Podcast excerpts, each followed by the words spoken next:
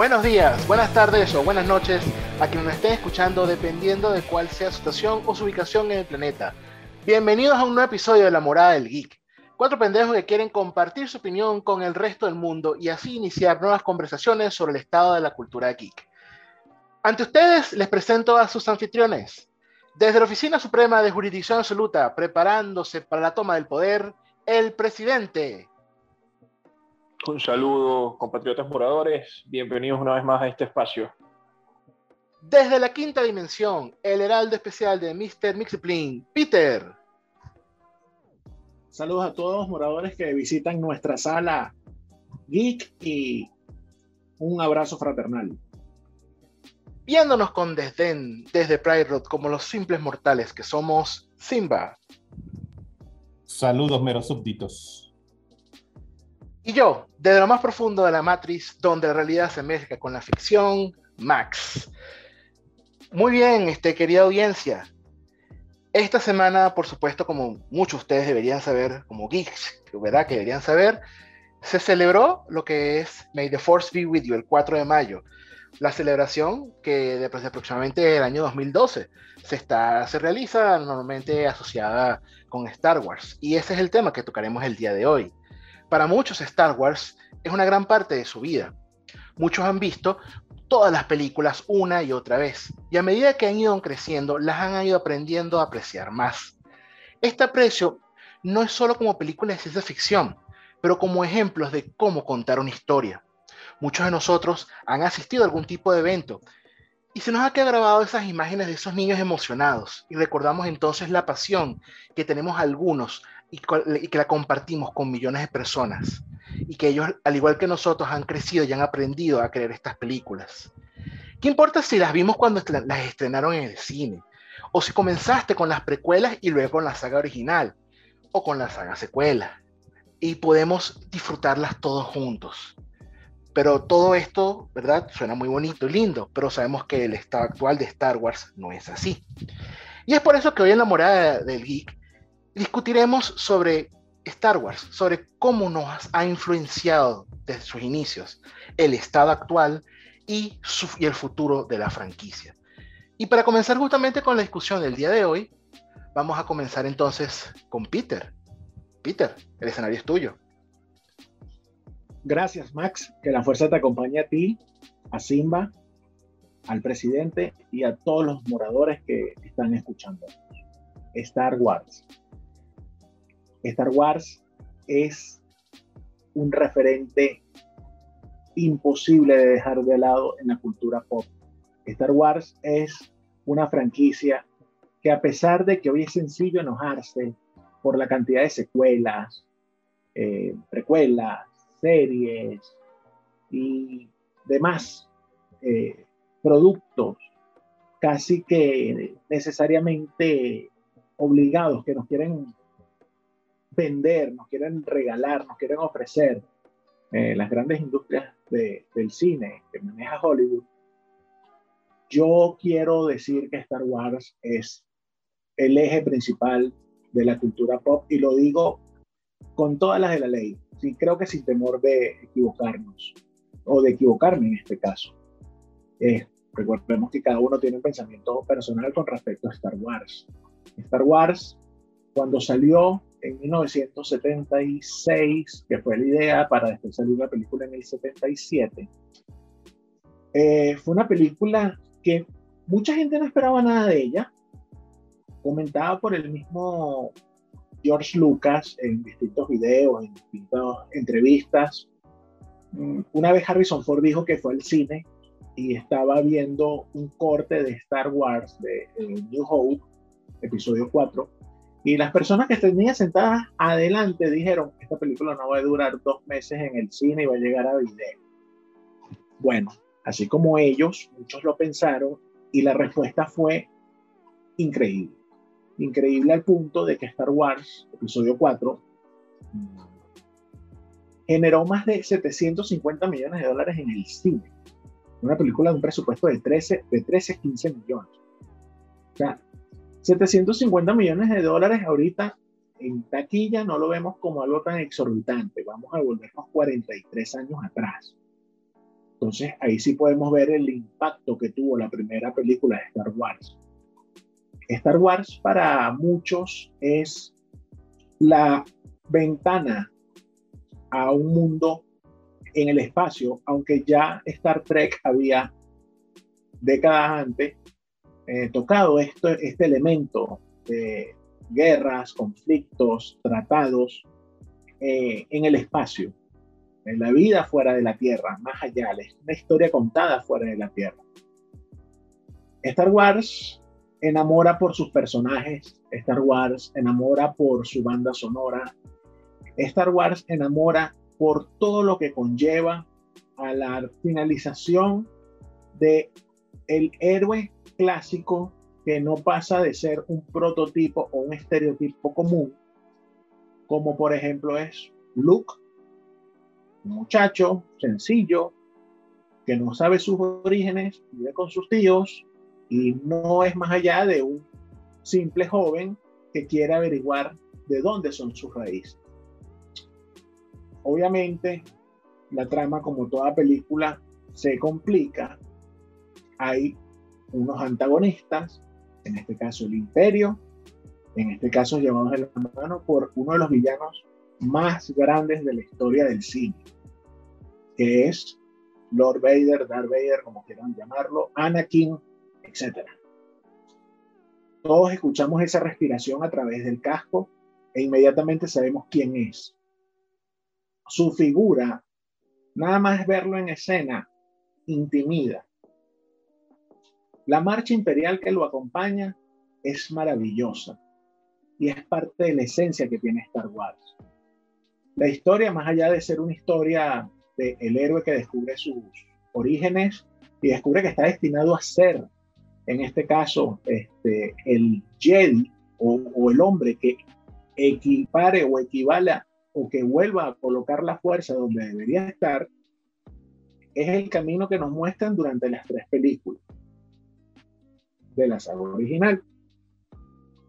Y lo importante no es el final, sino el viaje, como la mayoría de las grandes hazañas, películas y libros de la historia. Star Wars eh, nos presenta una cantidad de personajes muy interesantes, muy ricos. Ojo, me estoy refiriendo a la primera trilogía en este momento, eh, porque creo que es, sin esta primera trilogía no habría lo demás, inclusive lo malo. Pero básicamente la trilogía original de Star Wars fue la que creó la ventana al mañana, al futuro, a lo que George Lucas una vez ideó en su mente mientras estaba comiendo una cafetería en la universidad cuando estudiaba cine, como él mismo lo dijo. Yo creo que esto es una película o una saga de películas que no pueden dejar de pasar desapercibido en la cultura pop, en la cultura geek. Religiones de Star Wars tenemos, conferencias de Star Wars tenemos. El merchandiser de Star Wars es infinito. Los juegos, etcétera. Star Wars se llegó para quedarse. Muchas películas lo intentaron, muchas lo lograron a, cierta forma. Star Wars llegó para construir algo que en el camino no fue tan perfecto como su, su cepa original y ahorita lamentándolo mucho está desvirtuado por, por, porque cayó en un agujero negro que yo tengo esperanzas de que salga el día de mañana. Más allá de contar la historia de Star Wars en mi, en mi punto, en mi turno de hablar, yo creo que es una historia súper conocida. Yo quiero lograr transmitir lo que una generación original, una generación secundaria, que fue la que la mayoría de nosotros, de los que estamos aquí conversando, vivimos, vimos Star Wars. Nosotros no pudimos verla en el cine, este, básicamente porque en el 77 todavía no, habíamos nacido. Eh, episodio 5, había uno que otro que ya no había nacido, pero no en el año 1980, cuando es episodio 5. Y episodio 6, que ya es para 1983, bueno, estábamos muy jóvenes, pero mi, mi primer acercamiento con Star Wars fue en algo llamado Betamax. Para los que no saben lo que es el Betamax, antes de que existieran los videos por MP4, por Blu-ray, por DVD, por CD, por VHS, existió algo llamado Betamax, que era un reproductor de películas, una cinta, este, y ahí venía la película en dos, me acuerdo clarito que eran dos casetos, dos cintas o dos películas de, para ver Star Wars. Esos fueron mis primeros acercamientos a episodio 4, episodio 5 y hasta episodio 6. Después las repeticiones en televisión, etc. Eh, grandes estrenos en su momento del cine para acá, para nuestro país Venezuela, fue repetir millones de veces Star Wars. Yo quiero saber, muchachos, el acercamiento de Star Wars en sus vidas, cómo llegaron a conocer la fuerza. En mi caso, eh, mi fecha de nacimiento es paralela a la salida al cine de la última de la trilogía original. Yo conocí a Star Wars parte por mi primo y por mi papá. Conocí las primeras referencias. Ya fue por el año 92. Blockbuster invadiendo nuestra sagrada tierra patria. Que pude darme el lujo de devorar Star Wars me acuerdo que, que cuando le dije a mi papá que quería ver la Guerra de las Galaxias, mi papá se emocionó todo y corrió conmigo de la mano al pasillo de películas de ciencia ficción. Que era un pasillo lleno, pero lleno, señores, porque recuerden que en los 80 había ciencia ficción en la lata. Y ahí estaban las tres.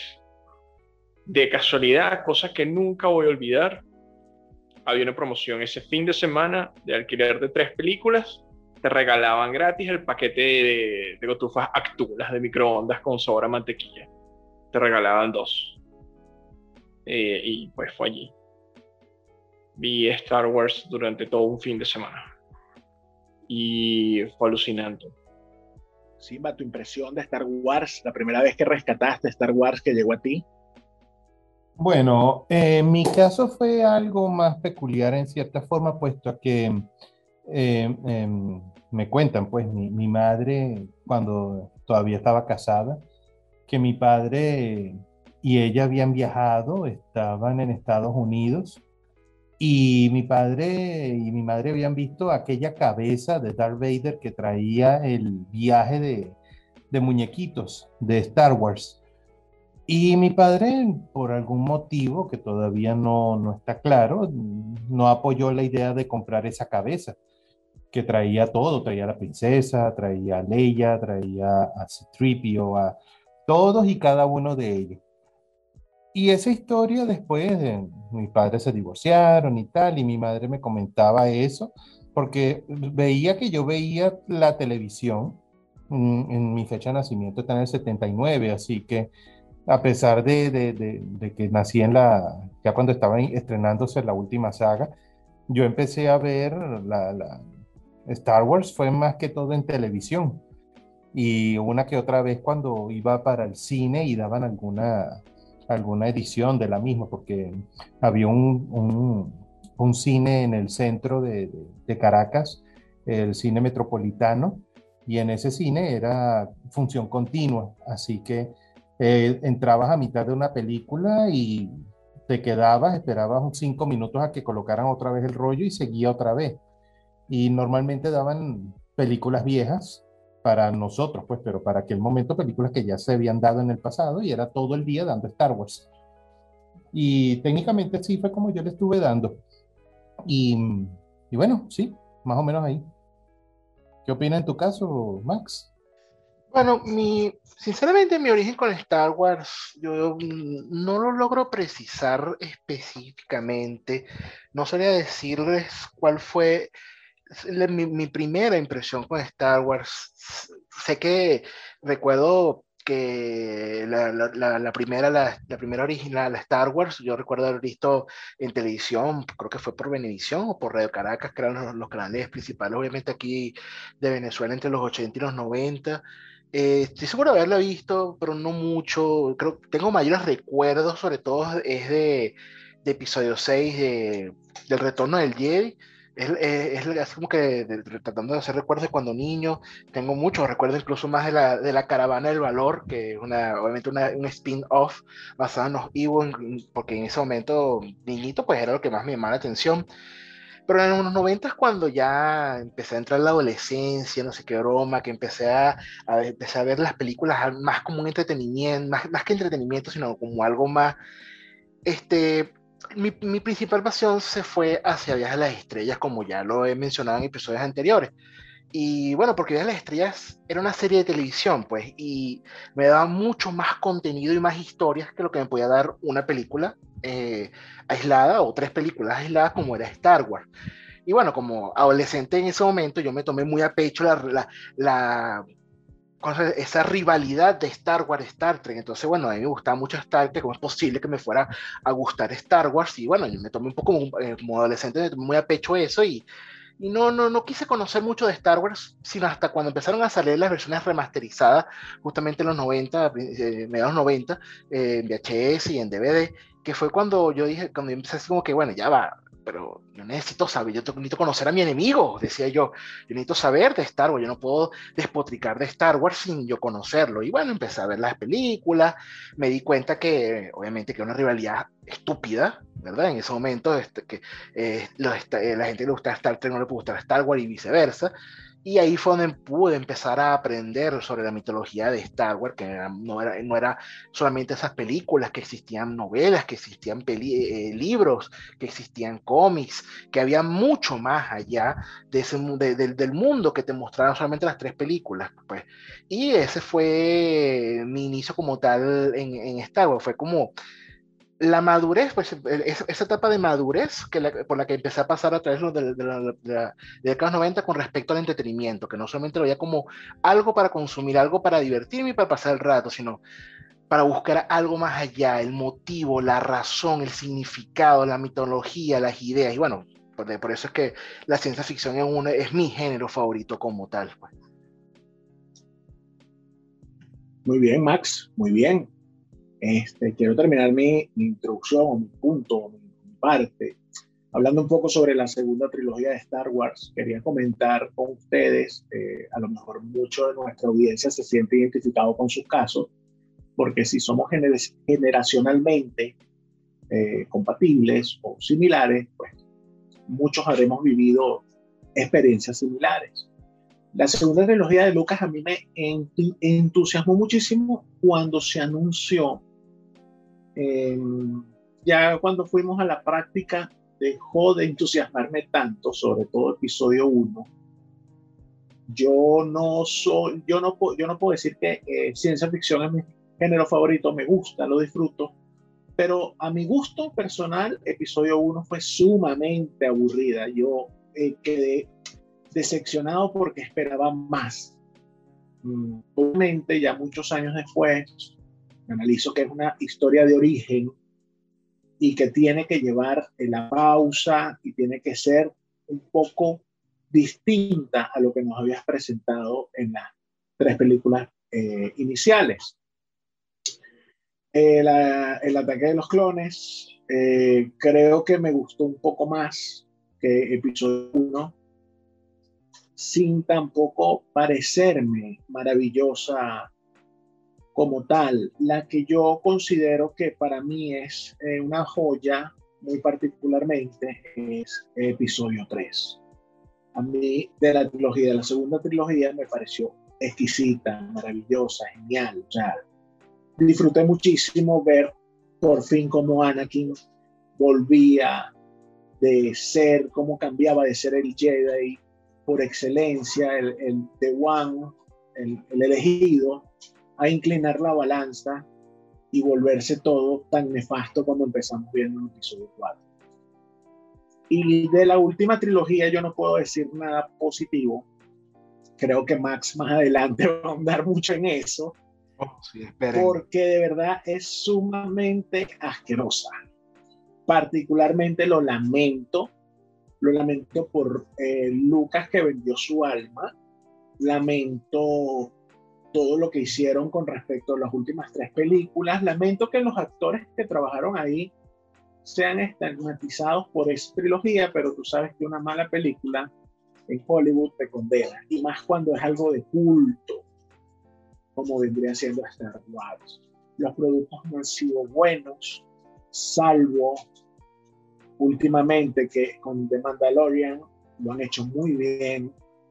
Viene una serie eh, spin-off de Mandalorian que es el libro de Boba Fett, que es un personaje muy simpático, muy entrañable de Star Wars. Es uno de los personajes favoritos y uno de los personajes que menos aparece en pantalla. Eso es maravilloso también. Y eso es lo que lo generó la cultura pop. Pero volviendo a la saga, a la última trilogía, de ahí no salió nada bueno, salvo las guerras clónicas, estoy hablando en animación, pero es muy poco rescatable. Yo voy a cerrar mi intervención diciendo que considero que Star Wars no puede dejarse de lado cuando se habla de ciencia ficción, cultura pop y de cosas entrañables. Creo que está en un hueco muy profundo y creo que puede salir. Yo tengo esperanza en la franquicia. Lamento, como dije hace unos minutos, que todo se esté yendo por la borda. Pero yo cuando vi la primera vez en mi vida, a long time ago in a galaxy far, far away, y vi el silencio y vi que se borraron las letras y de repente escucho el, la introducción musical que le mete John Williams y aparecen las letras en pantalla, me enamoré de esa saga, de ese universo, de ese mundo. Y creo que todavía hay mucho por hacer con Star Wars, muchas cosas positivas, porque no todo puede ser malo. ¿Qué opinan muchachos? Oye, de mi parte, eh, pues estoy de acuerdo. Pese a que digamos que esta última etapa de Star Wars en cinema, literal, en las salas, ha sido... Sí, es que no es que no tengo otra palabra tampoco. Decepcionante. Hay una sola cosa, pero no está atada esa última trilogía nefasta. Eh, Rogue One pero como digo, no está atada la última trilogía nefasta.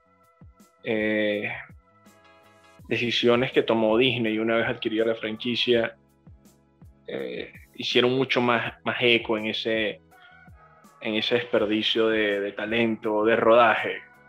Voy a citar a mi esposa en esto. ¿Cuánto fue que se, cuánto fue que costó esa película? Me preguntó ella. No recuerdo la cifra ahorita de la última, pero se lo dije en ese momento porque estaba fresco en mi cabeza. Ella dijo, coño, vale, denle el 10% de esa vaina a alguien que por lo menos vaya a hacer algo mejor con su vida, denmelo a mí. Ahí lo dejo. Pero comparto el mismo punto de vista que Peter. Esto puede salir del hueco todavía. En las ciencias políticas, cuando alguien te dice, regresa a los clásicos, no te lo está diciendo porque no hay nada mejor que ellos. Te lo está diciendo es porque en la base, en los fundamentos, es donde tú puedes desempolvar y darte cuenta de qué perdimos en el camino que aún podemos retomar. Bueno, como para cerrar lo que acaba de comentar señor Peter por aquí, yo, yo, también iba a decir eso mismo, pues que, la película de Rogue One es como un standalone, se, se, no está relacionada directamente con, con esta trilogía, última trilogía que salió de Star Wars y, fue bastante interesante. A mí me, entretuvo bastante, puesto que seguía manteniendo el espíritu de la fuerza y toda la lucha que se estaba realizando. Y, bueno, em, para mí pasó sin pena y sin gloria. Es una película inspirada en el mundo de Star Wars, así como lo ha sido lo de Mandaloriano, pero ahí sí no puedo opinar mucho, puesto que no, no, fui partícipe de, de esa ola sinceramente no, no, me llamó tanto la atención. Bueno, eh, yo particularmente, bueno, así como ya Peter lo mencionó, cuando obviamente yo voy a dar un punto de opinión que es muy, muy radical y muy diferente a, los otros tres miembros de lo que es la morada geek y bueno, eh, que, que, sé que muchos fans comparten, pero todavía no va a llegar a ese punto. Yo sí quisiera mencionar un poco es eh, sobre cómo yo recibí esa, esa saga de las precuelas de Star Wars. Eh, bueno, particularmente como, estaban, como yo les mencioné al principio, bueno, cercano justamente a finales de décadas 90, cuando yo estaba empezando a conocer un poco la mitología de Star Wars, que ya me está empezando a volver un poco fan, fue justamente que George Lucas se le ocurrió la idea, pues, de crear esa precuela, de crear un poco, eh, o de mostrarnos los inicios o el origen de, Darth Vader como tal, que es básicamente lo que significa la precuela de Star Wars como tal. Em, yo soy una de esas pocas personas que considero que la, la, saga de la precuela no fue mala. A mí las tres películas particularmente me gustaron por lo que son. Por supuesto que si las comparamos con la saga original, sí, hay muchos puntos que podemos decir que es negativo, porque es que recordemos que la saga original eh, una era una película, fue una, fue una, fue una saga eh, blockbuster, o sea, para generar dinero, para, bueno, sí, está de más decir generar dinero, pero con un objetivo em, muy particular, no sé cómo explicarlo, mientras que aquí George Lucas quería explicar un poco más la mitología y más la ciencia y la historia de fondo de su creación. Y es por eso que eh, para muchos este primer episodio es una película tan lenta, porque sí, en realidad es verdad, es una película muy lenta, pero es porque utiliza mucho lo que es el diálogo para poder explicar eh, esa parte de la filosofía, lo que él consideraba Star Wars en su momento. Y sí, lamentablemente tuvo unos cuantos errores que todos compartimos, es verdad. Pero yo soy, como mencioné, uno de los pocos que, que considera que la saga de la precuela no, no es tan mala como menciona. Pero justamente, si la saga de precuela es una de las cosas que empieza el gran detonante de, la razón por la cual nos encontramos hoy en día en el estado de Star Wars. Porque recordemos que en ese momento los fans eh, atacaron muchísimo a George Lucas debido a estas precuelas y lo atacaron a tal nivel, o sea, fue tanto el nivel por el cual que fue, que fue atacado por esto, que justamente llevó a George Lucas a lo que es la venta de su de, de, Star Wars a Disney. Todo eso fue lo que llevó a George Lucas, él lo ha mencionado y él lo ha dicho justamente en, en entrevistas al respecto. Entonces, tenemos que también, en cierta forma, aceptar la culpabilidad que tenemos los fans del estado de Star Wars hoy en día, de estas últimas tres películas. En cierta manera, es culpa de los fans de forma indirecta la razón por la cual, la cual los tenemos. Pero bueno, yo ya hablaré un poco más al respecto. Em, presidente, cuéntanos, este, ¿cómo fue tu recepción de esta trilogía? Eh, bueno, de la primera, de la última o de la original. de la trilogía de la precuela, por supuesto. La que está hablando en Wow, la precuela. Eh, sí, me perdieron un poco. La precuela. Mira, mira, precuela, si bien episodio 1, amenaza fantasma, genera ese sentimiento de que es lenta, eh, posiblemente viene dado por eso, pues es, es un inicio. Te tienen que, que, hacer entender mucho de cómo se llegó a. ¿Sabes? Eso de que hay un imperio maligno que ya ha tomado toda la galaxia y que está conquistando sistemas de planetas. Tiene que haber un motivo, cómo llegó eso allí. Y es muy de pinga como te lo cuentan. Es, en, mi, opinión está muy bien realizado. Eh, de hecho, hay estudios hoy en día y se hacen tesis en ciencias políticas, señores, sobre por qué la República estaba destinada al fracaso. Podremos andar de eso en algún otro momento. Pero a mí particularmente me encantó la puesta en escena y, por así decirlo, la argumentación de cómo. Luego, eh, las guerras clónicas fue estupenda. O sea, poder ver a tantos Jedi en acción, yo creo que era la fantasía de muchos de nosotros por fin, una parranda de Jedi a sablazo contra el mundo. Apartado especial, el duelo de Obi-Wan contra las bestias. Como Padme, ella misma logra defenderse y casi que se ríe en la cara de Anakin, de un joven Anakin. Y por supuesto, la masa Windu decapitando a Jango Fett. Excelentes. Shinke opaquen después el duelo de Dooku. Muy, muy, muy bien. La tercera, eh, la tercera es la catarsis, la tercera es tal cual. Vemos a Anakin dejando todo de lado. Estoy, siempre me contrarió mucho, no me agradó mucho el, final per se, el grito histriónico de no y caer postrado de rodillas. Pero después de mucho análisis he, llegado a entender que, wow, de verdad, ¿qué, ¿qué, otra reacción podría tener alguien que dio todo? O sea, recordemos que Anakin cuando acaba con los, con los Younglings en el templo está llorando. Y literal, como más de una vez Max y yo hemos dicho, Anakin no estaba matando a los niños, al mismo tiempo se estaba matando a sí mismo. Él fue uno de esos niños. ¿Qué le queda a una persona después de eso? Si la única ambición que tenía fue aceptar hacer eso para salvar a un ser amado y lo pierde, ¿qué le queda? Y ahí fue donde me dio el clavo. Sí, posiblemente es la única reacción que queda hasta inclusive un grito silencioso lleno de una ira vacía en, negación a, a, lo que es real. Pero sí, la trilogía original, seguida después por la trilogía de la precuela, me encanta. Me parecieron muy buenas, de verdad, mucho que rescatar.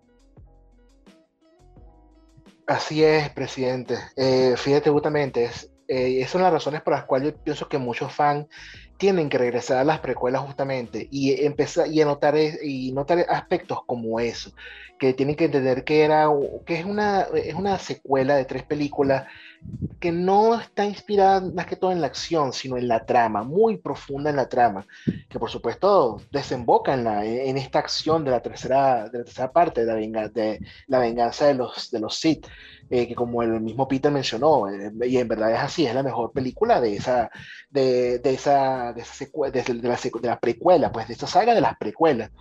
Eh, pero también tenemos que aceptarlo, pues que los fans fueron demasiado duros con George Lucas en ese momento. Eh, y pero fueron, muy, fueron, fueron muy duros por, yo creo que a lo mejor por eso, porque tenían unas expectativas, tal vez que George Lucas pues desconocía. Simplemente George Lucas a lo mejor quería, como lo he mencionado en muchas entrevistas, él quería dar y a conocer más de su filosofía, porque lo he, dicho muchas veces, Star Wars, la saga original y la precuela es su filosofía. Ahí está la, su filosofía de vida, como él afronta, como, como él afronta muchas de las cosas.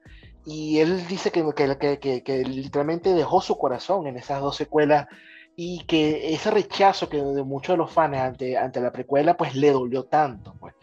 Entonces, eh, también Oye, si me, si me permites la interrupción, Max, hay un apartado muy especial ahí, fue la reacción de los fans, como tú dices, lo que hizo que él cerrara capítulo, porque su plan original era ser él, o sea, hubiésemos tenido producto de Lucas, las precuelas, pausar un tiempo y después soltar las secuelas que iban a estar inspiradas en lo que hoy en día conocemos como Legends, que Disney destruyó como canon. Fue nuestra reacción. O sea, moradores, los fans a veces tenemos que entender las cosas, tomar pausa y aire y tratar de entender la visión que las personas a las que seguimos porque crean un contenido que nos gusta y que nos ha, nos ha visto crecer y nos ha hecho crecer, nos presentan. Tenemos que darles tiempo y tenemos que darnos el tiempo de analizar lo que nos están presentando antes de presentar reacciones de rechazo tan, tan conclusivas. Disculpa, Max, continúa. No, no, justamente, y, también quiero mencionar esto, que cercano a la fecha, justamente cuando termina la, la secuela, la precuela, la, la saga de la precuela, Ok, recordemos que también en ese momento también vimos lo que es la saga de las guerras crónicas animadas, la versión de comiquita que sacó Cartoon Network, que, que, fue una obra maestra, tanto en animación como en historia, hay que reconocerlo. Y también comenzó lo que fue la saga animada por computadora de las guerras crónicas como tal. Ok, recordemos que todo esto fue bajo, la, bajo el paraguas de la compañía de Lucasfilms antes de que fuera vendida de Disney. Y hasta ese momento eh, los fanáticos se quejaban de las precuelas pero la reconocían, decían, oye, sí, fue mala, pero las pero no puedo decían, pero sí, era Star Wars. No me gustó el episodio 1, fastidio, pero es Star Wars. O sea, no, no negaban de ese estilo, negaban que ay, los diálogos eran aburridos, que negaban, decían que, ay, que había poca acción, que la, que la actuación era, era, terrible, pero siempre, pero siempre llegaban al final, oye, pero es Star Wars. Pues recordemos que todos esos productos fueron hechos por George Lucas, ¿ok? Recordemos que esa trilogía, las guerras crónicas en CGI y las guerras crónicas en, animación, todo hecho, todo eso fue hecho por George Lucas, por eh, Lucasfilm antes de que fuera vendida por Disney. Y después de eso, justamente esa transacción es lo que para mí lo cambió todo. Pero no me quiero no, no, no, quiero ocupar tanto de ese punto, ¿ok? Me gustaría pensar, eh, eh, escuchar eh, qué, qué, opina Peter con, con esto último que hemos estado mencionando.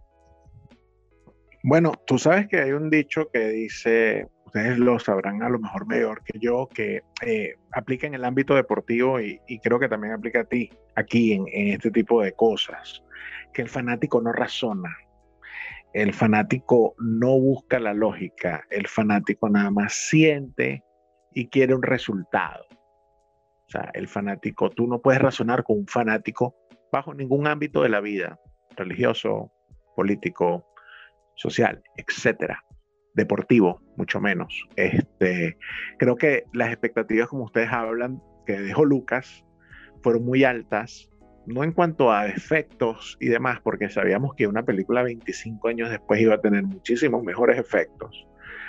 Creo que eh, la trama como ustedes dicen, es el pilar de la segunda trilogía.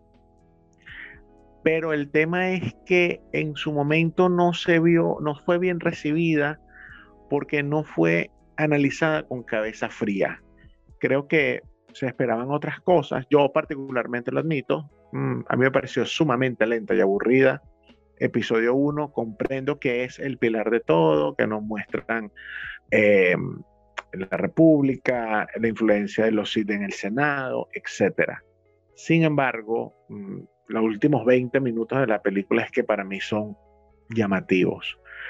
Pero más de acuerdo con ustedes no puedo estar en este aspecto. O sea, este, esta trilogía de la precuela, de la secuela, pues tenía que ser así, tenía que ser de esta forma porque así, como dijo Max, así lo concibió Lucas en su mente. Y como dijo el presidente, qué, qué interesante hubiese sido ver la última trilogía en manos del propio Lucas.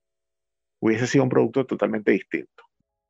Mira, es que para los que han leído las novelas del universo expandido de Star Wars, y de hecho George Lucas, eh, muchas de esas novelas él las aprobaba, para, para él muchas, muchísimas novelas eran canon, y nada más pensar en una trilogía de secuelas basada en el, universo expandido, hubiera sido un espectáculo de historia que, que, que, no puedes tener, que no tienes idea, Peter. Eh, la riqueza justamente del universo expandido de Star Wars es, yo creo que eh, es, es, inconcebible, es, es, incuantificable, sinceramente. Y muchos de los fans justamente cuando Disney compró la franquicia de Star Wars, muchos pensaban que ese hacia allá iba a ser el futuro, que bueno, ya que, yo, que George no iba a estar involucrado, pero que, que ya había una trama, ya había una, una estrategia, una, una, historia formada que muchos fans le encantaban y que adoraban.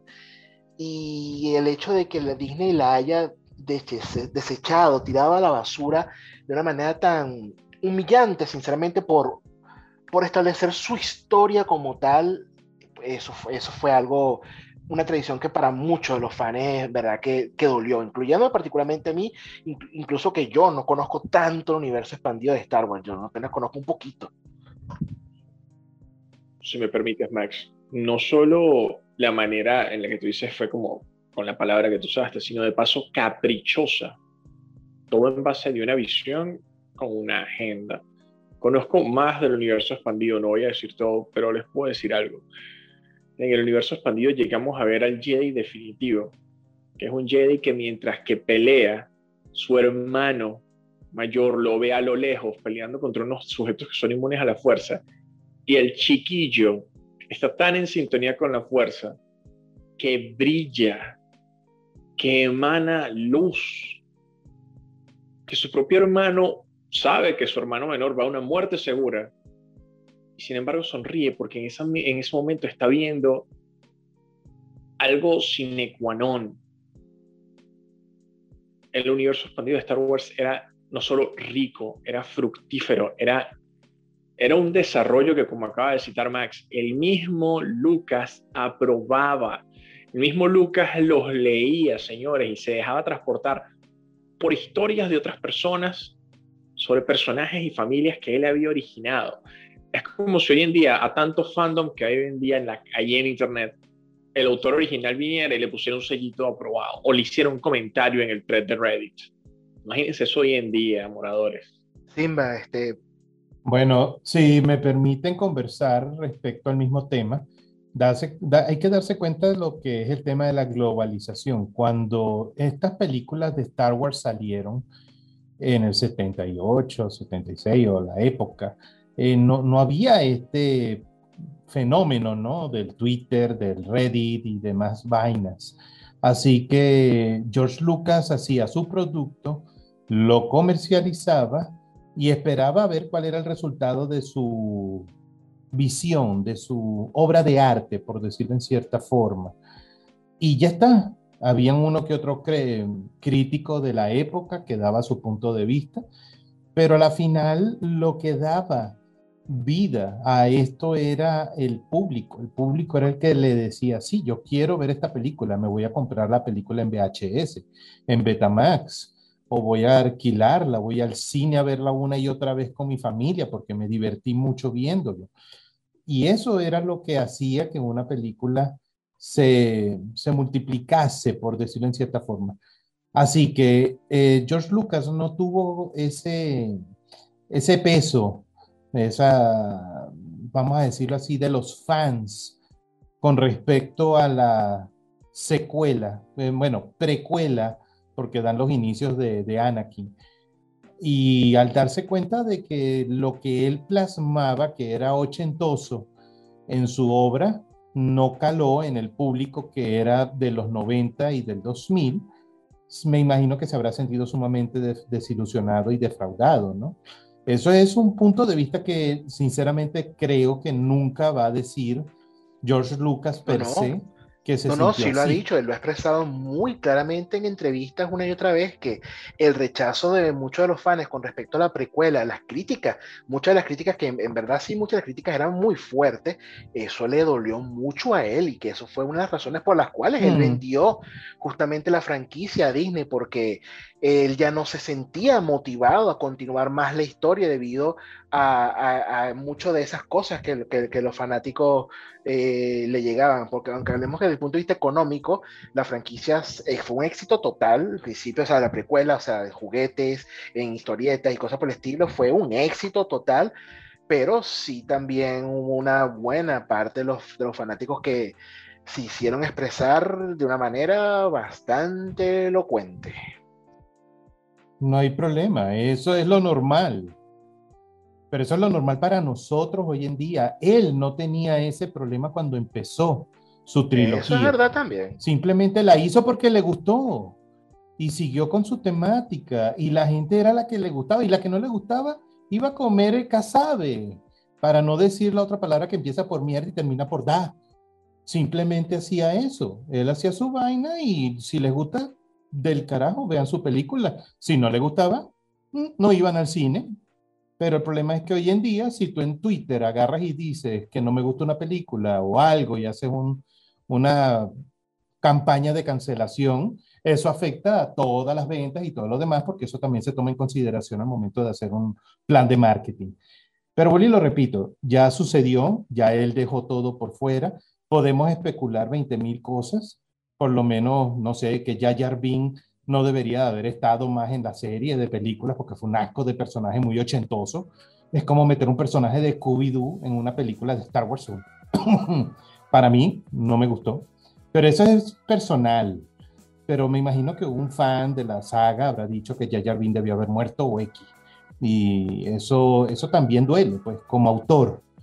Y sí, como autor a mí me gustaría recibir muchas cosas bellas y bonitas de una película pero las malas también deberían de ser recibidas. Aunque bueno, ya él le dolió, ya vendió, ya hizo lo que se hizo y tenemos una serie de, una saga nueva que bueno, tenemos otro punto de vista respecto a la misma, con respecto a otra juventud de hoy en día que tal vez le guste esto. Pero a los que vieron su saga, mm, mm, no creo que les guste.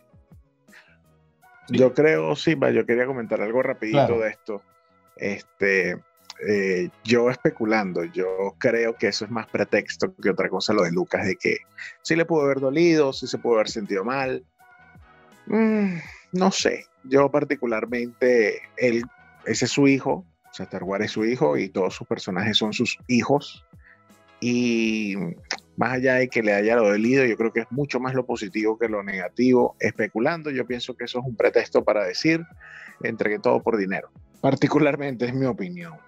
Creo que un dramaturgo, un director de esa categoría que ha pasado por tantas películas y con, tanto, con tantas horas metraje, mm, puede soportar ese tipo de cosas, sobre todo en una época que todavía no era tan, tan, tan espeluznante, tan rudo, tan fuerte, tan ácido. Las críticas Tóxica. Tóxica, la, esa es la palabra, presidente. Tan, tan destructiva la crítica. Y es como tú dices, o sea, aquí está mi, mi trabajo, aquí está mi, mi, visión, les gusta bien, no les gusta, triste.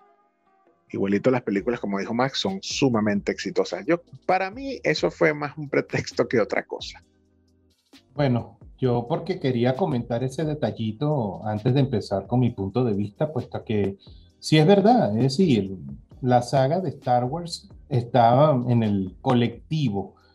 Eh, nosotros vivimos una época en la cual consumíamos bastante televisión, la mercadotecnia que se daba, la publicidad que se metía, entraba por nuestros ojos y caló en nuestro subconsciente no era para nada raro ver revistas, ver publicidad de, televisión con eh, mercancía de Star Wars. Y uno como niño era bastante susceptible a, a, ser manipulado, como se suele decir, pues. Pero aún después de adulto, eso queda allí. Es como la publicidad de, de esa musiquita, esos jingles, como le dicen en inglés, que quedan grabados en tu subconsciente y cuando lo escuchas, lo repites y no puedes sacarlos por horas de tu mente. Más o menos es lo mismo con Star Wars y también con otras series de películas, pero ahorita que estamos hablando de Star Wars, es así. Y, y eso es lo que vende hoy en día. La generación de niños que fue influenciada por la mercadotecnia que nos veíamos todos los días en televisión, en la radio, en la televisión, en la revista. Y ya cuando fuimos adultos, que vivimos nuestras realidades, añoramos volver otra vez a tener esa, esa sensación de asombro, de, de, de, de, vamos a decirlo así, de, entretenimiento. Eso es lo que uno le dice nostalgia, así que uno le da como un, un voto de confianza a una nueva película de Star Wars o una nueva película de Terminator, o una película de Robocop, o algo que sea de nuestra época, porque uno añora volver a sentir eso. Y por eso es que se vende. Claro está, uno le mete esa información a los hijos, a los sobrinos, a los, a los que uno conoce más de cerca, dándole a entender de que, mira, esta es mi afición, esto es lo que me gusta, ves, mira, bienvenido a mi casa, ese afiche que tengo aquí de Star Wars, eso es cuando yo estaba en tal lugar, estaba en el colegio, estaba en la universidad, hay mucha historia relacionada con Star Wars o con Star Trek o con cualquier otra cosa que, a uno le guste de niño, porque eso es lo que cala futuro. Y bueno, tal vez Disney, como ya ha creado un emporio de, de, de, mercadotecnia con Mickey Mouse y con otras vainas, trata de hacer lo mismo con la saga de Star Wars después de haberlo comprado, creando nuevos personajes, colocándole nuevos fondos, pero lo, ha fallado, ha fallado y de manera estrambótica porque quienes les gusta Star Wars, yo no me considero un fanático per se de Star Wars, pero por lo menos un conocedor de la materia, considera que el, camino que, tomó Disney, los ejecutivos y toda la gente que estuvo a mano de esto, estuvo muy mal guiado. Es decir, pensaban que, bueno, mira, los niños de hoy en día tienen que ver esto, tienen que formar de esta forma, y los padres, si no les gusta, que se joden. Tienen que ver esto porque es obligatorio, es nuevo, es lo que la, la, la juventud desea y, y, no necesariamente eso es lo que necesita. Lo que necesita es la misma base que tenía en el pasado, así que yo apoyo también el punto de vista de Peter, de volver al pasado, de verificar, confirmar qué fue lo que sucedió y en dónde podemos mejorar. Y en base a lo que decía Max, yo también considero que no hay una solución fácil. No se puede agarrar y decir, mira, empezamos otra nueva saga que de ahora en adelante sí va a ser canon y es la verdadera continuación porque estaríamos entrando en otro tema, otro problema, líneas temporales y otra serie de, cosas que creo que no deberían de entrar en el, en el mundo de, de Star Wars. Star Wars está relacionado a eso, a un viaje a un viaje de conocimiento de sí mismo, de, un joven que no tiene conocimiento de lo que viene a futuro, qué aventuras se avecinan, cuáles son, cuál es ese futuro, conocer que, que tienes algún tipo de, de destino que tienes que afrontar o tienes que abrazar o dejar ir. Pero eso ya queda de parte de ti. Eso era lo bonito de ver Star Wars. Eh, no es solamente porque Luke Skywalker y es el legado de la fuerza, el último de los Jedi. Era más como que la, el punto de vista de Luke a lo que él tenía que hacer, a lo que él debía de hacer. Él debía de tratar de convencer a su padre, de volver a generar los lazos y toda esa paja. Y eso era lo que veía seguramente George Lucas, era parte de lo que era su universo. Y en esta nueva saga se perdió eso por desgracia no existe. Aquí colocaron otra serie de detalles que, que, bueno, no están relacionados directamente con la fuerza. Y aquí trataron de colocarlo con otros fines, sean políticos, agenda política, o ser, eh, ¿cómo se le dice esto? Bien queda, para estar bien con todo el mundo y no estar repelado con nadie. Y eso está, no lo veo como lo más adecuado. Y y eso es lo que yo quería comentar de parte de mí con respecto a Star Wars, puesto que Star Wars fue parte de mi infancia, fue parte de lo que yo viví. No tuve la oportunidad de tener sus juguetes, pero sí tuve la oportunidad de tener un solo personaje, era una princesa Leia que conseguí en una playa, no sé si fue en Makuto o en algún otro lugar, y la desempolvé de la arena y esa todavía la tengo yo por aquí. Y, ella fue la que en cierta forma me dijo, coño, mira, ¿por qué no sigues viendo más sobre la saga? Conoce un poco más del tema. Y es lo mismo que sucedió con toda esa gente que le gustó la serie de películas, se casó con un tema de Star Wars en su boda, que agarró y generó un puesto de perro caliente que se llama La Fuerza Continúa. Ese tipo de personas son los fans, son las personas que vivieron, se desarrollaron y quieren compartir con el mundo su amor por esta saga de películas. No necesariamente tienen que ser la nueva, sino la vieja, que fue con la cual crecieron. De aquí a 20 años tal vez escuchemos a niños que son niños para nosotros, pero serán adultos en el futuro decir que, conchale, que la nueva saga le gustó, que Rey la, iluminó para ser una nueva persona, bla, bla, bla.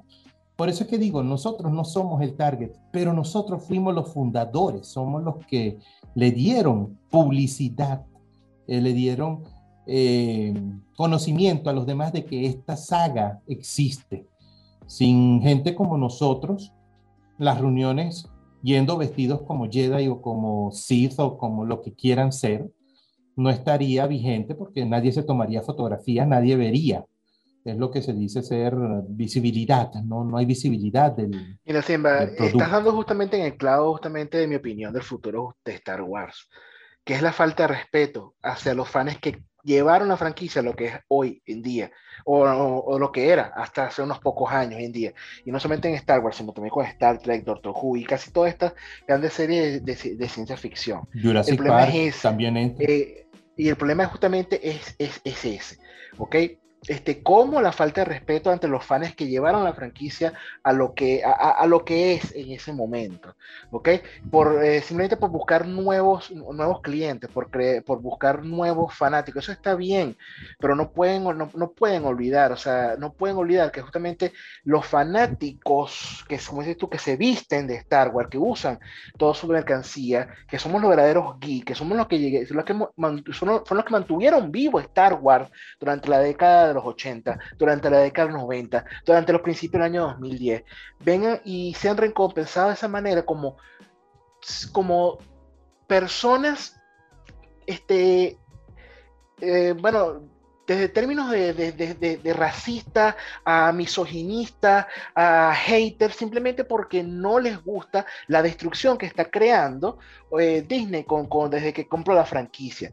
Y el mismo George Lucas lo ha dicho, esta no es mi Star Wars, lo dicho en entrevista. Este, de, esta, esto, Star Wars de Disney no es mi Star Wars, no es mi, no es mi, filosofía. Como él también lo ha dicho en entrevista, me arrepiento de, haber vendido eh, mi, franquicia a, Star Wars. Me siento, como, me, siento como un padre que le vendió sus hijos a esclavistas. Él lo ha dicho así textual, con esas palabras eh, eh, eh, en entrevista. Entonces, eh, sí, bueno, George, es verdad, te, arrepiéntete, porque en verdad que lo que hiciste por dinero, por unas críticas de unos fans en algún momento, ha destruido por completo todo tu legado, en mi opinión.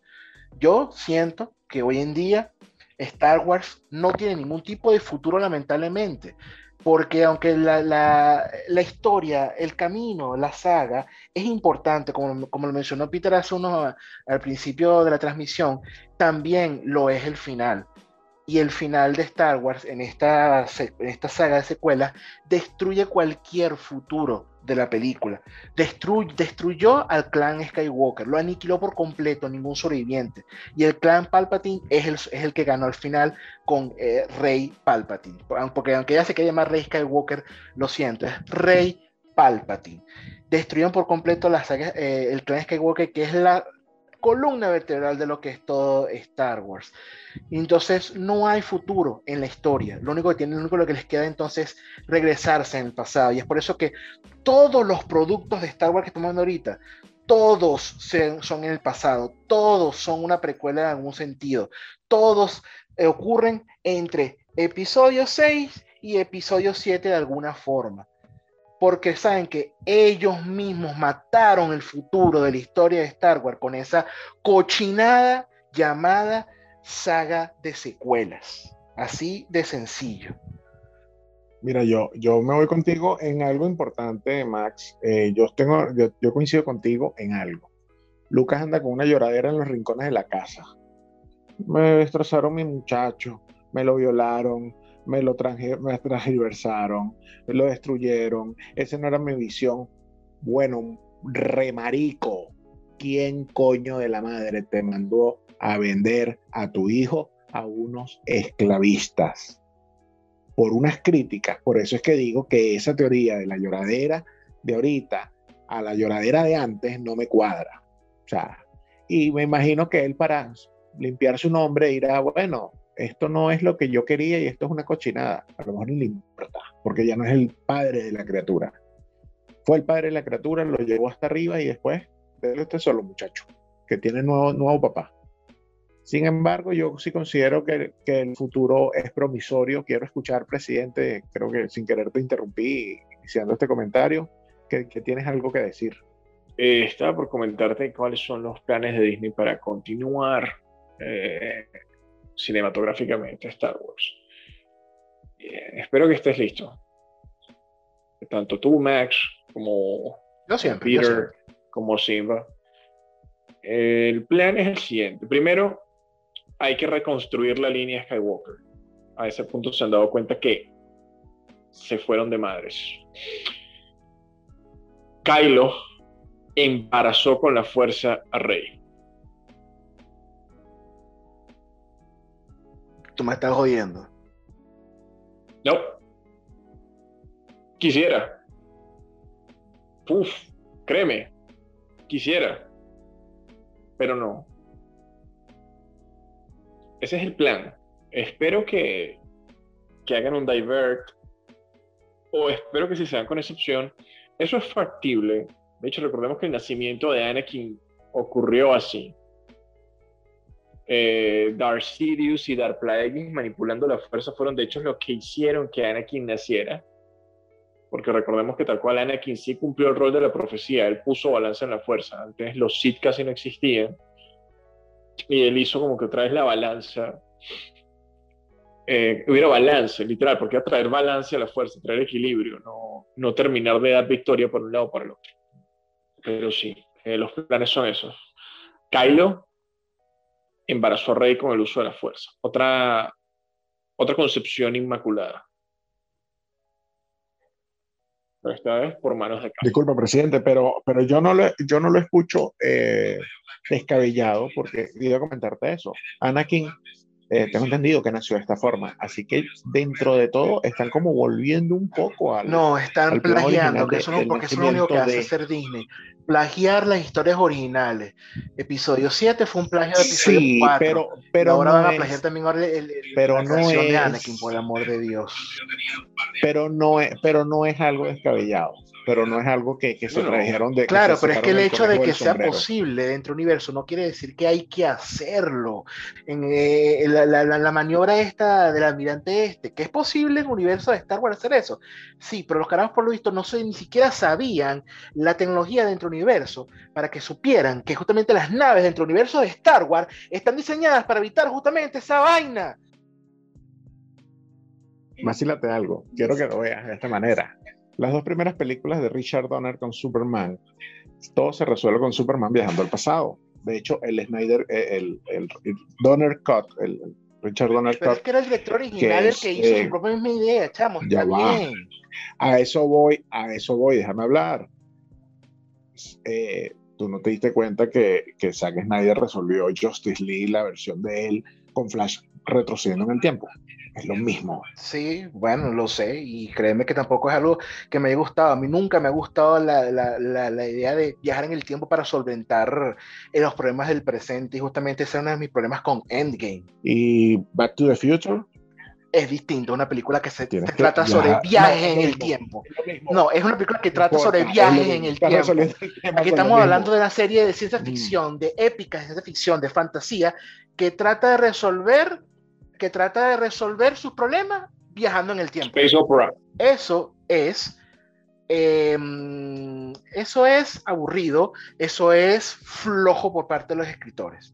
Y además abre una puerta a una cantidad de cosas increíbles, porque si así como se puede solucionar viajando en el tiempo, lo puedes destruir otra vez fácilmente, otra vez viajando en el tiempo. Mm, bueno, como les estaba diciendo, Pero lo quieren volver al viaje en el tiempo, porque por si no lo sabías, uno de los rumores para poder restaurar la línea de Star Wars es pues borrando la, la- la secuela, la, la- la secuela, la trilogía de la secuela, lo cual eso, estoy seguro que eso nunca va a ocurrir, es justamente en el mundo de los mundos, ¿ok? Algo que solamente para las personas que vieron este, una, las series animadas de Star Wars, justamente de Rebels, ¿verdad? Donde Ahsoka supuestamente va a entrar al mundo entre los mundos de Star Wars y a través del Sí. viaje del tiempo va a salvar y eliminar justamente la secuela. Ese es uno de los rumores que supuestamente va a existir. sí, sí. Eso es una basura como punto de historia. sí, Yo prefiero sí, que lo sí. hagan a mantener la misma, la misma trilogía final. Yo prefiero que viajen en el tiempo Pero y todo. y entonces, no ¿qué coño nada. puede evitar que otros Jedi en el futuro viajen en el tiempo y destruyan lo que quiso destruir Ahsoka? Para que otra vez la línea temporal, o sea, es lo que te quiero decir, los viajes en el tiempo en, en, en épocas fantasiosas como esta, lo que hacen es cagarla. No son necesarias. Viajes en el tiempo no era necesario introducirlo en Star Wars. Eso es cierto.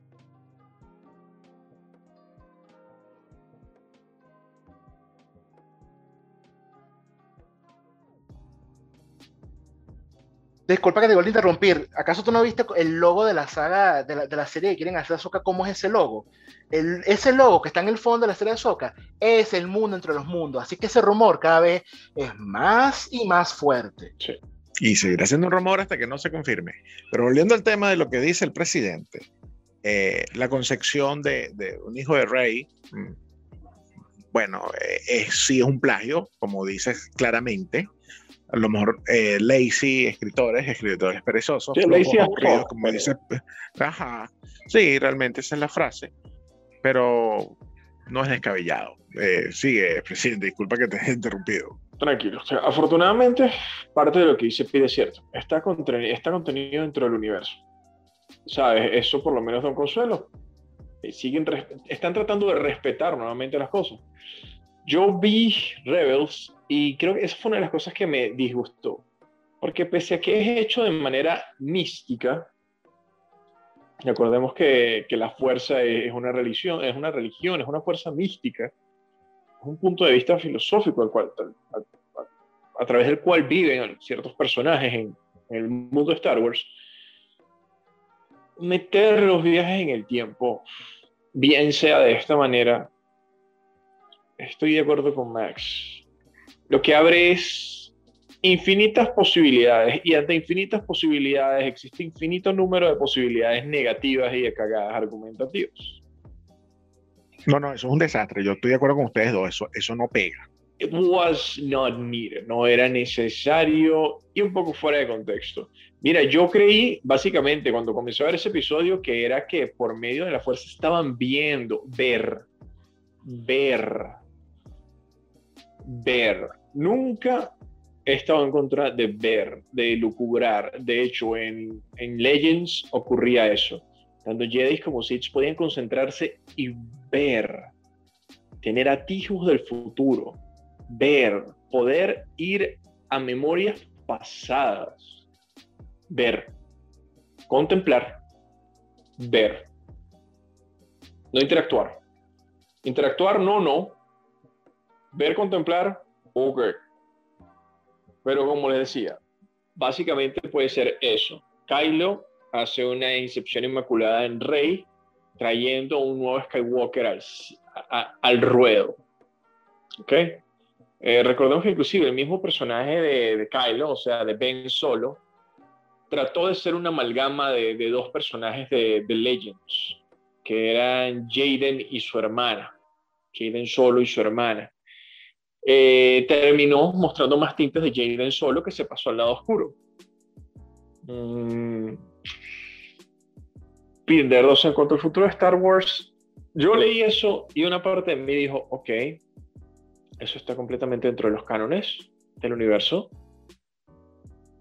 Uh, pero también viene a mi mente lo de Ahsoka y lo que está mencionando Max es un poco uh, azaroso.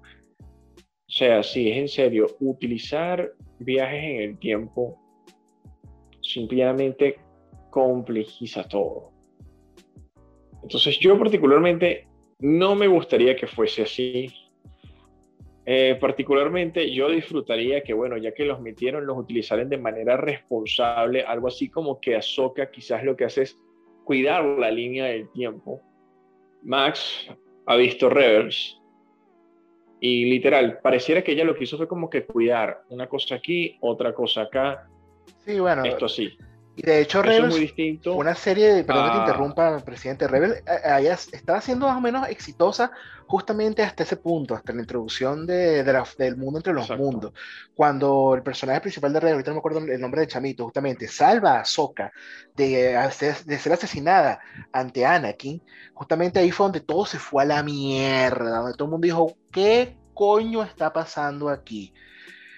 Eh, y, la, y recordemos que Rebels es una producción de Disney. Rebels justamente fue creada ya después de la venta de, de Disney, o sea que se nota ya sí, sí. Eh, hacia dónde ellos querían, las cosas tan destructivas y horribles que ellos querían hacer. O sea, básicamente es como que ir viendo la, la vuelta, ¿no? La vuelta es la siguiente. Si abrimos la puerta de los viajes en el tiempo, podemos restaurar las cagadas infinitas que vamos a hacer.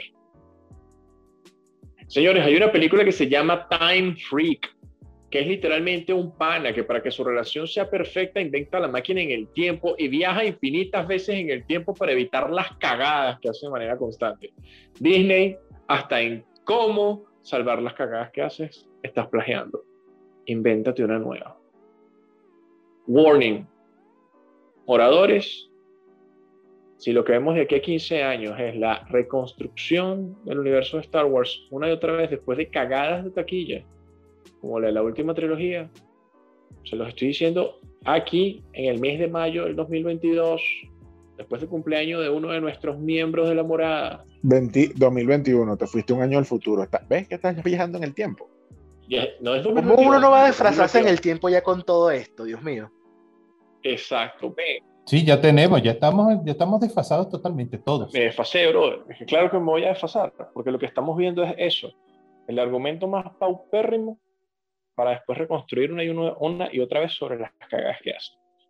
Todavía tienen tiempo, no lo hagan así. Voten esos guionistas. Hay gente que tiene ganas de trabajar y que de pana ama Star Wars, lo ha consumido, lo entiende y podría presentarles una mejor visión. Pero es que esa es la cuestión, mientras estas tres películas sean el canon, parte del canon, ¿cómo tú puedes arreglar eso sin viajes en el tiempo? No hay manera. Ah, Ya te lo dije, ya yo te lo dije. Si partimos de una Inmaculada Concepción, yo sé que es decepcionante, pero eso. Oye, pero entonces vamos a tener siempre en nuestra escena. historia la destrucción del personaje de Luke Skywalker. Vamos a tener entonces siempre la destrucción del personaje de Han Solo. ¿Me entiendes? Vamos a tener incluso hasta la destrucción del mismo Darth Vader, porque además está claro que también hasta Darth Vader de forma indirecta fue destruido en estas tres películas. La misma Leia también, que aunque fue la menos Sí. humillada, también. O sea, vamos a, vamos a tener que, que vivir con la destrucción de esos tres personajes principales por siempre, y me niego a hacerlo. Vamos a tener que vivir con lo que vivimos en la realidad. Periodos oscuros de la historia. Esto es fantasía, esta no es la realidad. Sí, 100%. y no Max. tengo por qué estar afectándome y aceptando eso. Es un escapismo, es ciencia ficción, es para evadir la realidad justamente, no para recordar la realidad en la cual vivimos. ¿Tú prefieres el viaje en el tiempo o la Inmaculada Concepción? Ninguna de las dos, es el problema, ninguna de las dos son opciones válidas para mí, por lo menos para mí. Yo Hablando de lo la- yo me personal. voy con la Inmaculada. La inmaculación, es, Inmaculada la inmaculación Concepción. significa que tenemos que vivir con esta destrucción del canon actual. Y con el viaje en el tiempo, entonces abrimos las puertas entonces a que No, todo puede ser destruido y puede ser reconstruido a, a voluntad de los escritores de ese momento. El viaje en el tiempo no, es, no es una opción para, para este tipo de, para esta ciencia ficción, no es. Yo, No, no, con- yo me voy con lo menos malo, que puede volverse algo bueno. Eh, la Inmaculada Concepción puede formar un futuro distinto, totalmente distinto a un viaje del tiempo, que eso va a ser terminar de botar Star Trek, Star Wars a la basura. Eh, Ven, hacen un viaje en el tiempo y fue lo que yo dije, es abrir la puerta a, a vaina, la cagamos con esta otra trilogía. Bueno, viaje en el tiempo, marico, lazy as fuck. O sea, es la carencia absoluta. Es más, inclusive es que es una falta de respeto, es una ofensa a la inteligencia.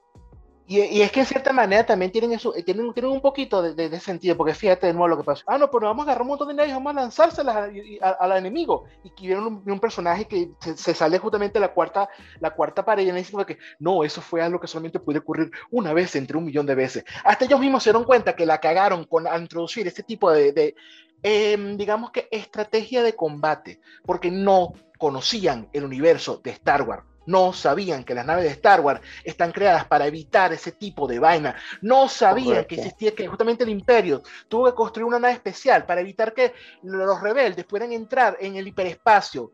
No saben su vaina y eso es una vaina que me molesta. Bueno, y con respecto a eso no se puede hacer nada, sino esperar qué va a venir realmente en el futuro. Inmaculada Concepción, viaje en el tiempo, otro sombrero de otro conejo dentro del sombrero, no lo sabemos. Creo que hay pocas opciones realmente factibles para que este universo vuelva a coger eh, causa en un río natural de buenas ideas, pero todavía son rumores que son más fuertes cada día, que pueden ser más débiles. Eso depende de cómo por fin decidan cagarla o tratar de enmendar el capote. Cierto. Palabras finales, muchachos, sobre este resumen interesante, insidioso, fuerte, conflictivo que nos ha dejado Star Wars. ¿Quién quiere empezar con su epílogo? Mira, yo particularmente, eh, en cuanto al futuro, en cuanto al futuro, es literal, por ahora las dos puertas que dejamos. Viaje en el tiempo o Inmaculada Concepción. Hay una alternativa que es menos mala. Pero más allá de eso, sí. La revisitación de los clásicos es precisamente porque es, un acknowledge de la hemos cagado. Es un acknowledge de la hemos cagado un punto tal en el cual quieren que llegara a estas dos opciones. Time traveling o mira, reiniciemos todo con un nuevo chamo. Disfruto parte del material que se está generando. Disfruto de Mandalorian. Disfruto, disfruté Reverse. Hasta ese punto precisamente. Pero yo particularmente veo posibilidades de un futuro, sí. Muchas, no. No para un futuro bueno, no para un futuro que disfrutemos tanto, no para un futuro que, que vuelva por lo menos a elevar nuestros corazones, por así decirlo. Porque al final, mi último comentario va apuntado a esto. Señores, se busca complacer y atraer nuevas audiencias, pero no puedes traicionar a las audiencias que te llevaron a donde estás parado. Con esto yo cierro, mis amigos. Muy bien, eso es verdad. Max, tu cierre. Eh, el pasado de Star Wars es hermoso. Y no sería, y no, y no sería fan de Star Wars si, no lo reconociera. Eh, yo toca admitirlo, cuando Disney compró a Star Wars, yo estaba emocionado, eh, estaba muy ilusionado en ese momento. Episodio 7, eh, pues sí, me dejé cegar en ese momento y pensaba, o sea, me comí completico el cuento de J.J. Abrams en su momento, que tenían un plan, que todo iba a la perfección. Y yo defendí episodio 7. Eh, justamente te podrás acordar, Peter, ante tu incertidumbre en ese momento. Yo defendí episodio 7. Ellos tienen un plan, ellos saben hacia dónde van. Sí, se parece mucho a episodio 4, pero tienen razones de hacerlo. Yo lo hice. Pero todo se vino abajo fue con episodio, eh, con episodio 8, con The Last Jedi. Cuando gran parte de los fanáticos se dieron cuenta que Disney estaba traicionándolo y que Disney empezó con el ataque a los fanáticos simplemente porque no les gustaba el producto que ellos estaban haciendo. Ahí es donde yo tengo mi gran problema eh, y donde yo digo, el futuro de Star Wars está muerto. Estas dos opciones que ustedes proponen, la Inmaculada Concepción o viaje en el tiempo, ninguna son opciones válidas. Para mí, la única opción para que Star Wars tenga un futuro es empezar donde nos quedamos, hacer lo que se llama un, eh, un no me acuerdo cómo, es, la expresión, es ignorar por completo estas tres películas y hacer un nuevo episodio 7. Reboot. hacer como si, un reboot de un nuevo episodio 7 y omitir por completo, casi así como, así como muchos fanáticos dicen así como que no, ese especial de Navidad de Star Wars, no, no, eso nunca existió. No, no, no, eso nunca, no, no, no, ya que estás hablando, eh, cállate la boca, eso nunca existió. Algo así hay que hacerle. Es la única manera que yo le veo a un futuro de Star Wars. Y lamentablemente me niego a disfrutar, me niego a ver de todo lo que está sacando de Disney, enriquecer este pasado de Star Wars del cual yo tanto amo porque me lleva a un futuro muerto. ¿De qué me sirve ver y disfrutar del enriquecimiento de un pasado hacia un futuro que está muerto? Y no, esas son mis palabras finales con Star Wars, lamentablemente. Palabras duras, pero válidas, válidas. Eh, Simba, ¿qué tienes que decir en tu cierre? Bueno, yo por mi parte considero que en la vida están las cosas buenas y las cosas malas. Y por desgracia, la idea ¿no? de los viajes en el tiempo anula la posibilidad de aprender de lo malo. Así que, sinceramente, una, un viaje en el tiempo para eliminar lo sucedido y sacarlo de canon tampoco lo considero adecuado. Yo considero que si hay futuro en Star Wars, tiene que haberlo considerando ya lo, lo sucedido de tal forma de que la gente comprenda, ¿no? Que mira, esto fue el inicio, una época dorada, se realizaron tales acciones, tuvimos a Luke Skywalker, tuvimos esto y lo demás. Y después tuvimos la era oscura con esta última producciones, se murió fulano, se murió Perencejo y se trató de hacer un reinicio. Por lo tanto, de ahora en adelante viene esta opción. La opción de, de renacer de una u otra forma es factible pero vamos a ponerlo así, nosotros no somos lo que estamos ahorita en manos de, decidir ese futuro. Ojalá aparezca algo, no necesariamente tenga que ser la inseminación así, de que salga un, un Luke Skywalker así de la nada. Hay muchos huecos argumentales durante el transcurso de, la, de, de las películas de ahorita en la cual perfectamente, no sé, Vean la, la, porquería de película esta del el príncipe en Nueva York, que, puff, apareció ahora que tiene un, un, nuevo heredero masculino y él nunca se enteró. Tal vez hagan alguna estupidez similar con el pendejo de Lux de hoy en día, que durante una de sus tantas borracheras de leche de, de, de cosas extrañas ya en el otro planeta, terminó inseminando una mujer por ahí, terminó teniendo una descendencia que es la nueva continuación, un verdadero Luke Skywalker por ahí, una línea por ese lado. Uno nunca sabe, eso ya uno no lo puede diferir en el futuro. Pero bueno, ya esos son, como estamos hablando, vamos a hacer especulaciones, no hay nada cierto en un futuro. Y sí, ya terminó la serie y tenemos que disfrutar con lo que nos dejó, los buenos recuerdos.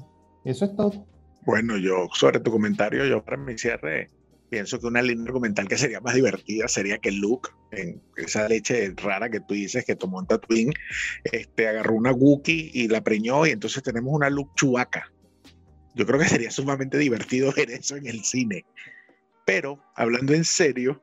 Dantesco, pero posible. Yo creo que estaría dispuesto a ver eso. Yo quiero ver eso, yo necesito ver eso.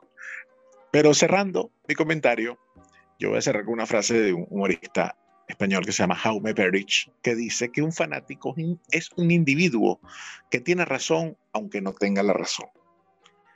Y aquí todos tenemos la razón, porque todos tenemos un punto de vista muy válido, porque todos queremos de una u otra manera a la franquicia y todos nos duele lo que está pasando.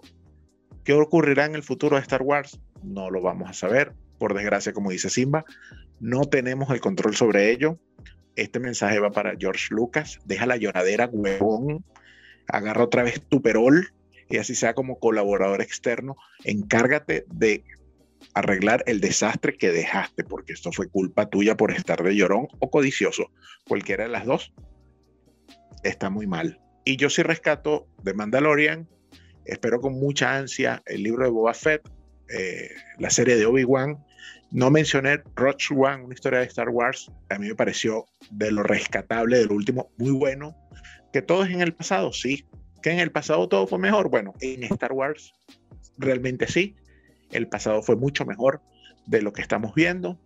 Esperemos que podamos sincerarnos, que se sinceren y digan, la cagamos. Esto no debió haber ocurrido y tengamos una New Hope 2. Es decir, episodio 7 una nueva esperanza con un reboot de la última trilogía. Max, despídele nuestro programa de hoy y que la fuerza te acompañe. Así ahorita estés en el lado oscuro. no, excelentes palabras, Peter. En verdad que excelentes palabras y sobre todo muy válido, muy válido ese argumento. Que el fanático es el que está de acuerdo, es el que tiene razón aunque no la tenga. Esto es muy verdadero. Y bueno, a nuestros oyentes de la morada aquí, que hasta aquí los dejamos con, esta, con este episodio del día de hoy. Un episodio bastante airado, donde hemos podido expresar muchas de nuestras opiniones, eh, donde muchos de ustedes pues a lo mejor estaría ahí tomando como que puntos de boxeo entre este ring, en esta, en esta batalla entre fans, ¿verdad? Con estas diferentes opiniones y eso es una de las cosas que del mundo, del mundo de los fanáticos que es divertida, el debate, la pelea, justamente muchas veces eso es lo bueno. Lo malo es llevarlos a los extremos algunas veces y no tenemos que aprender a controlarnos un poco nosotros y entender también situaciones. Pero muy importante que los estudios también tienen que entender que tienen que escuchar justamente esa opinión de los fans, les gusta les guste, porque los fans siempre tenemos la razón, les guste o no les guste. Y bueno, este, recuerden, este, si nos están escuchando por alguna de las plataformas de podcast, eh, iTunes o Spotify, dejarnos un comentario, por favor, dejarnos un me gusta, compartir este podcast con sus compañeros para decirnos que mira, esto es lo que yo pienso, estos piensan igual que yo, estás viendo que yo tengo razón, o mira, escucha estos huevones hablando, son unos huevones que no saben nada de Star Wars. No importa, compártanos, hacer lo bueno o hacer lo malo, todo es válido dentro, dentro de los fans. Lo importante es que nos escuchamos entre nosotros. Y también recuerden que pueden comunicarse con nosotros a través del correo moradageek.outlook.com. Repito, moradageek.outlook.com. Y bueno, este, muchachos, que la fuerza los acompañe a todos ustedes, aunque como dice Peter, y, y así, aunque esté en el lado oscuro, bueno, tiene que haber un balance, ¿no? De luz y oscuridad Y si me toca representar ahorita y estar del lado de la oscuridad para que exista ese balance, pues estoy dispuesto con tal se logre salvar Star Wars. Que la fuerza nos acompañe a todos, excepto a George Lucas. Ojalá y llore bastante ahorita por pendejo. Que la fuerza no te acompañe, George Lucas. May the force be with you. Pero, pero you, la, vaina, la vaina es que lo acompaña son las maletas de millardos y chillardos de dólares. Eso sí lo acompaña y yo creo que eso lo hace más feliz. Los chillardos, bebé. Esa es la palabra. George Lucas no negoció por millardos. Negoció por chillardos. Así es, entonces, bueno, hasta luego y nos vemos a la próxima. Adiós. Eso fue Chewbacca diciendo adiós. Eso es adiós de Wookiee, coño. No seas incurso, vale. Pues qué vaina. Por favor, agendemos unas clases de Wookiee para Peter.